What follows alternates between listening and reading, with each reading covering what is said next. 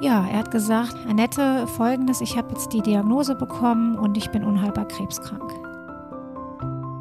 Herzlich willkommen zu meinem Podcast von Herz zu Herz. Mein Name ist Rebecca, ich bin psychologische Beraterin und dein größter Fan, weil ich dich bitte, erzähl mir deine Geschichte.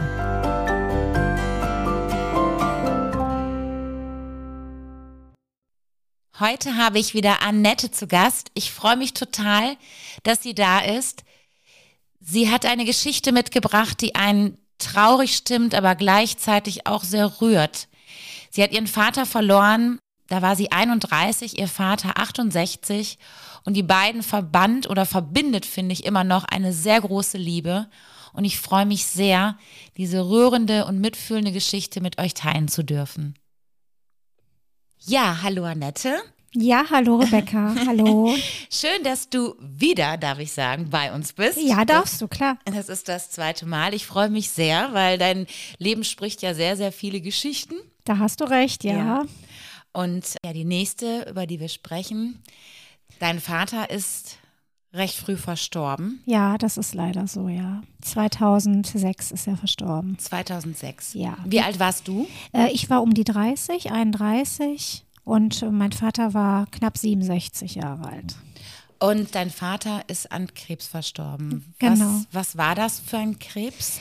Das nennt sich in der Fachsprache Asbestose. Das ist Rippenfellkrebs und ausgelöst von Asbest. Und wann hat dein Vater mit Asbest gearbeitet? Wie lange müsste doch ewig her sein, oder? Genau, er hat in seiner Ausbildung hat er Gaswasserinstallateur, hat er mit Asbest äh, kam er in Verbindung. Und damals wusste man noch nicht von dieser äh, gefährlichen Stoff, sage ich jetzt mal. Da hat man nicht mit Maske oder sowas gearbeitet oder mit Schutzanzug. Ja, und äh, Asbest hat äh, 40 Jahre Inkubation, bis er ausbricht oder ausbrechen kann. Und das war bei meinem Vater genau 40 Jahre her. Meine Güte. Ja. Wie hast du von der Diagnose erfahren? Ja, also mein Vater lag ja im Krankenhaus, weil es ihm nicht gut ging plötzlich. Und dann wurden sehr, sehr viele Untersuchungen gemacht damals und keiner wusste eigentlich genau, was es jetzt ist. Und dann wurde im Endeffekt Bronchoskopie gemacht als letzte Untersuchung und dann hat der Arzt das festgestellt, dass es eine Asbestose ist und mein Vater hat mich im Büro angerufen. Und was hat er dir gesagt? Ja, er hat gesagt, Annette, folgendes, ich habe jetzt die Diagnose bekommen und ich bin unheilbar krebskrank. Meine Güte. Ja. Also das erstens am Telefon ja. zu hören, ne? Und das zweitens, was ging in dir vor? Hast du das überhaupt verstanden, was er dir da gesagt hat? Ich habe es äh, nicht verstanden. Ich habe einfach nur reagiert und habe gesagt, ja, wie Krebs und unheilbar. Ja, ich bekomme jetzt eine Chemo oder ich bekomme Chemo und dann kann man es nur noch behandeln.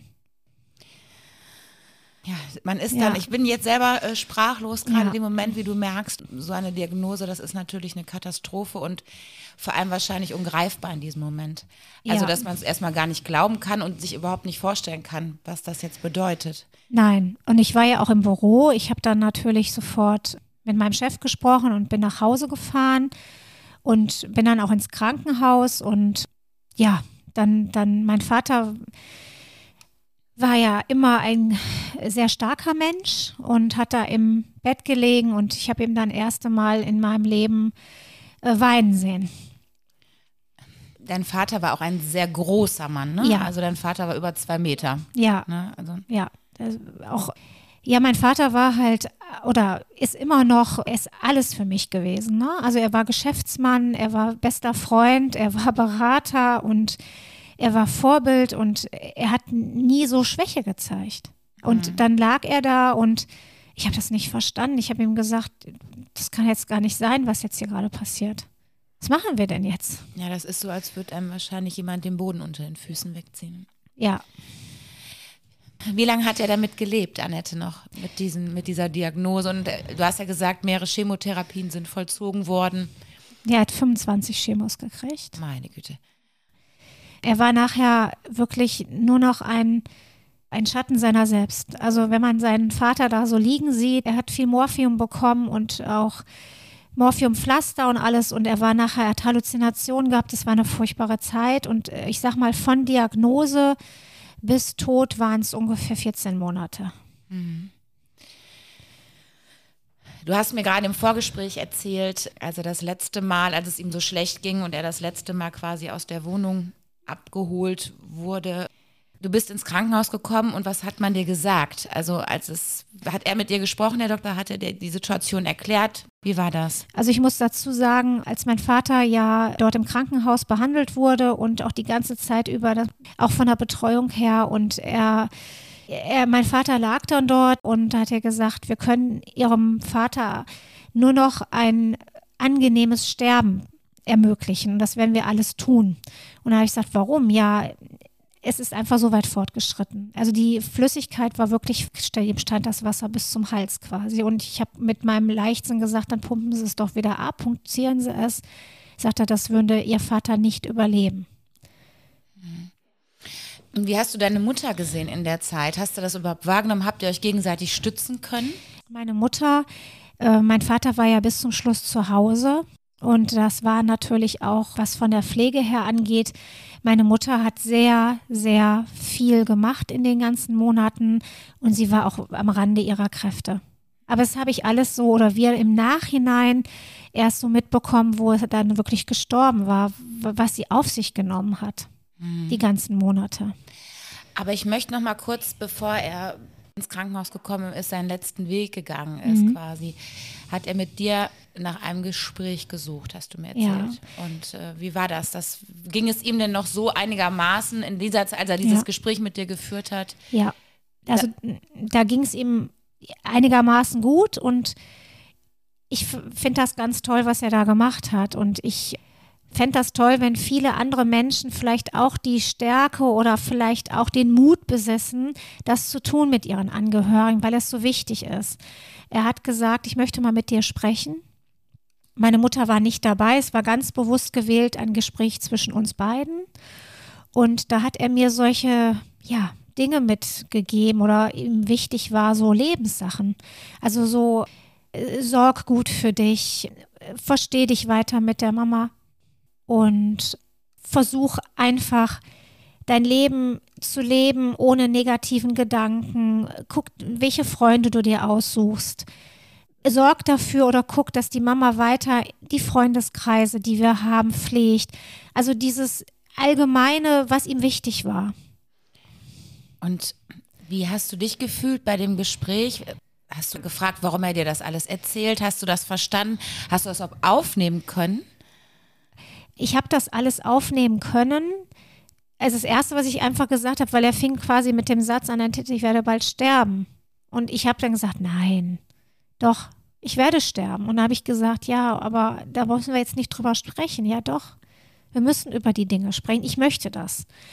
Und ich fand das damals schon ganz toll. Mir hat das so eine Sicherheit irgendwie gegeben ich kann das gar nicht im Nachhinein beschreiben. Es hat mir einfach, und ich, mir war klar, ich werde diese Dinge nie vergessen, was er mir sagt. Ja, ich weiß, was du meinst, als mein, mein Oppi hat immer zu mir gesagt, also mein Oppi war mhm. auch mein Ein und Alles. Und ja, mein Oppi hat immer zu mir gesagt, Kind, du kannst dir eins sicher sein, ich habe mir mein Leben so schön gemacht, wie es ging. Und da musst du dir nie Sorgen machen, dass ich kein schönes Leben hatte. Und das hat, ich weiß, was du damit meinst. Deswegen, das hat mir auch ein wahnsinniges, schönes Gefühl gegeben.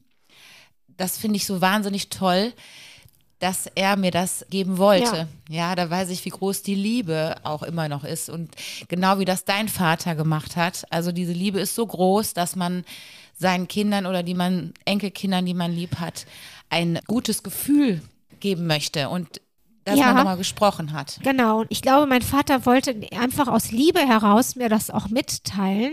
Es war nicht so verstanden, dass ich danach leben musste. Das möchte ich auch nochmal sagen, weil ich bin jetzt nicht bei jedem Schritt dabei, ja, das hat der Papa mir mitgegeben oder ich muss das irgendwie machen, weil er das so wollte von mir. Nein, er wollte mir was mitteilen. Bei meinem Vater war das ähnlich. Er hat alles in seinem Leben erlebt und machen können, was er wollte. Er hat ein so ausgefülltes Leben gehabt. Vielleicht wollte er mir ein Stück weit auch das mitgeben. Ja, und so, also er hat es ja auch geschafft. Er hat ne? das geschafft, er ja. Er hat es geschafft, ja. Bei mir hat es der Opi auch geschafft. Genau.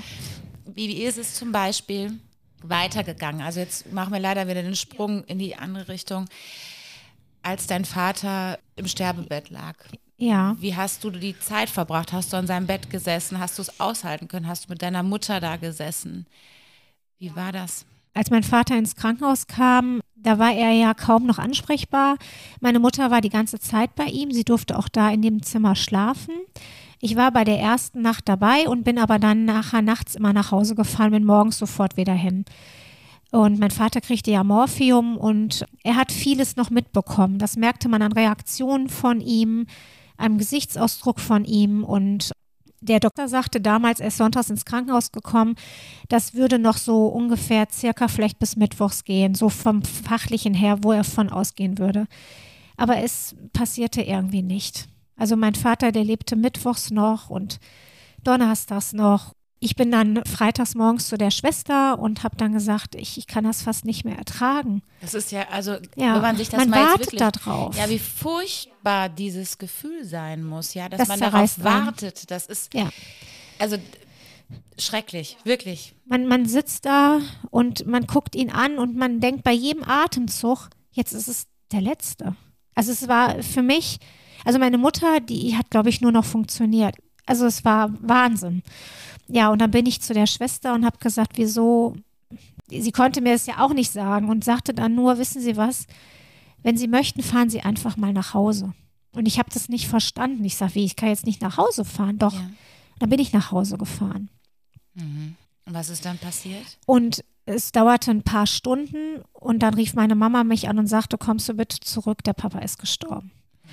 Und ich habe dann ja nachher nochmal mit der Schwester gesprochen, hat sie gesagt, ja, ihr Vater konnte nicht gehen, weil das war eine Sache zwischen ihrem Vater und ihrer Mutter. Er wollte das nicht. Meine Güte, Ja. es ist echt heftig. Ja, Wow. ja. Es war wirklich, ja. Und ähm, ging das denn, dass du das äh, verstanden hast? Also, dass das für dich, dass das okay für dich, was heißt okay, aber dass du das annehmen konntest, dass er das so wollte, dass das auch so passiert ist, wie er es wollte. Ja, ich glaube einfach, Entschuldigung, ich glaube einfach, dass er mir das nicht antun wollte. Glaube ich. So denke ich, dass er mir das nicht antun wollte. Das glaube ich ja. auch, ja. Also das, klar, für meine Mutter war das auch schlimm, aber er wollte, glaube ich, einfach mir das nicht zumuten. Aber ich finde es auch unfassbar, das muss man auch jetzt mal sagen, tapfer und, und stark von dir, dass du wirklich nach Hause gefahren bist und nicht so. an dich gedacht hast, ja, sondern auch an deinen Vater. Und das muss man erst mal schaffen. In so einer Situation dann zu sagen, ich fahre jetzt nach Hause, obwohl das wahrscheinlich immer sagen, nein, ich möchte da überhaupt nicht weg und Genau. Dass du das geschafft hast und so tapfer warst, dass du das äh, hingekriegt hast. Also Hut ab, wirklich. Ja, dass, dass, äh, dass, dass du mir das jetzt so sagst, das ist mir eigentlich bis heute gar nicht so, so bewusst geworden. Aber das stimmt, ja. Also das kann auch jeder, der im Ansatz in so einer äh, Situation schon einmal war, bestimmt total nachempfinden, dass das ein Riesenschritt ist, zu sagen, okay, jetzt reiße ich mich jetzt hier los und gehe mal weg und dann passiert das halt noch in dieser Zeit. Das ist ja die Bestätigung dafür eigentlich, was die Schwester gesagt Genau. hat. Ne? Aber Annette, wie ging das weiter? Ihr seid dann nach Hause gekommen in die Wohnung Genau. deiner Eltern. Man ist ja wie gelähmt. Es ist ja plötzlich alles anders und ja, so eine Leere ist ja auch in der Wohnung gewesen. Dann habe ich mich hingesetzt und ich hatte so ein ganz starkes Bedürfnis, was aufzuschreiben. Dann habe ich mir ein Blatt Papier genommen und habe meinem Vater einen Brief geschrieben. Also richtig mit dem Hallo Papa und dann habe ich das, ich habe alles da reingeschrieben. Aber das war das Erste, was du gemacht hast? Ach, Wahnsinn. Ja, das, also Woher kam das auf einmal? Du musstest was tun oder du musstest irgendwas machen? ich musste mir das irgendwie, ich weiß nicht, ob das irgendwie noch ein Kontakt aufnehmen war zu ihm oder so. Ich, ich weiß es nicht. Ich weiß es bis heute, es ist ja 17 Jahre her, wie ich da sitze und diese Zeilen da schreibe. Und mein Vater hatte immer eine kleine Madonna-Figur bei sich am Nachttisch stehen aus Messing. Die habe ich dann genommen und habe dann zu meiner Mutter gesagt, pass mal auf, wenn wir zum Bestatter gehen, dann möchte ich, dass er das mit, also mit in den Sarg reinlegt, meinem Vater mitgibt. Und das hat er natürlich auch gemacht. Hat dir das geholfen? Hat dir das geholfen, diesen Brief zu schreiben und ihm alles da reinzuschreiben, was dir noch auf dem Herzen lag oder überhaupt auf dem Herzen lag? War das erleichternd für dich, gut für dich? War das so therapeutisch, sage ich mal, für dich in dem Moment? Ja, also da fing eine Trauerverarbeitung, glaube ich, schon an. Also, dass ich das getan habe, da fing das alles schon an, ja. Das hat mir unheimlich gut getan. Würdest du das raten? Würdest du das anderen Menschen raten in, so einer Situation? Ja, ich habe immer, ich habe jetzt instinktiv gehandelt. Auch, dass mein Vater dieses Gespräch haben wollte. Es bleiben Menschen zurück. Und da, ich bin ja weiter. Ich habe ja weiter hier gelebt und es war alles gesagt. Und es ist so befreiend, es ist so wichtig, zu Lebzeiten Dinge zu sagen, zu klären und auszusprechen. Aber wichtig halt auch im Nachhinein so für dich, diesen Brief zu schreiben. Also ich kenne das, ich habe das bei meinem Oppi so gemacht, ich habe dem, glaube ich, drei Seiten langes Gedicht geschrieben ja. und habe mich bedankt für die Zeit mit ihm. Ja. Und habe das in der Kirche vorgetragen, neben ihm. Am, und das war ich habe, das war auch wie in so einem Film, ne? Also ja. ging, also ich habe wie in einem Tunnel, also das war ganz komisch. Ich war, war überhaupt keiner da, nur ich und er. Aber das hat mir geholfen in dem Moment, weil ich mich nochmal bedanken wollte und nicht, weil ich wollte, dass jeder weiß, das wusste, glaube ich, trotz, trotz allem jeder, aber was er für ein fantastischer Mensch war. Ja. Und genau wie du das mit dem Brief jetzt sagst, das ist so befreiend, was aufzuschreiben, sich runterzuschreiben. Das ist ganz wichtig, als die Gedanken immer alleine im Kopf für sich zu regeln. Ja. sondern wirklich auch die Dinge, alles, was einem einfällt, einfach auf ein Blatt Papier zu schreiben. Ja. Ich finde das ganz, ganz toll, auch wie du das gemacht hast, wirklich. Und vor allem, dass du es sofort gemacht hast. Und ich glaube, ich vermute, man denkt so, boah, ich kann jetzt hier nicht sitzen und irgendwo gucken und, und weinen. Ich muss jetzt nochmal irgendwie mit ihm kommunizieren. Und wenn es so ist. Ja, also so war es auch. Also ja. es war wirklich so. Es, es war Wahnsinn. Und das tat mir so gut. Und wenn ich auch heute noch drüber nachdenke, ihm das mitzugeben, das war das, Richtigste, das Wichtigste und Beste, was ich gemacht habe mit. Mhm. Annette, ich danke dir wirklich für diese ganz schön ehrlichen Worte und auch für diese ja, schönen Dinge, die du auch gesagt hast, dass es wichtig ist, bei Lebzeiten nochmal ja. mit den Angehörigen dann in dem Moment zu sprechen. Und dass es wichtig ist, wenn man was hat, das aufzuschreiben. Dass einem das, was einem hilft. Das, es ist nicht bei jedem Menschen so. Nein. Ne? Aber ich kann das persönlich auch bestätigen, was du sagst, dass das Aufschreiben ganz, ganz viel hilft ja. um sich so ein bisschen zu ordnen und sein Herz zu befreien. Das ist genau so. So ist es, ja. Ich danke dir, Annette, und für diesen wunderschönen, ehrlichen, herzigen Podcast, auch traurigen natürlich. Also ich fühle da sehr, sehr mit. Ist der ja immer in einem Herzen, ist immer ja. bei dir und er war ganz stark für dich. Und ich finde, du bist oder warst auch sehr, sehr stark mit ja. deiner Mama zusammen. Ich danke dir, Annette. Bitteschön. Bis bald. Bis bald. Tschüss. Tschüss.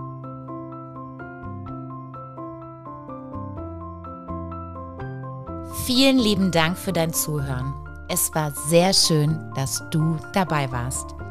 Falls du auch eine Geschichte erzählen möchtest oder du Hilfe benötigst, würde ich mich freuen, wenn du mich auf meiner Seite www.acceptance-beratung.de besuchst und mir eine Nachricht hinterlässt.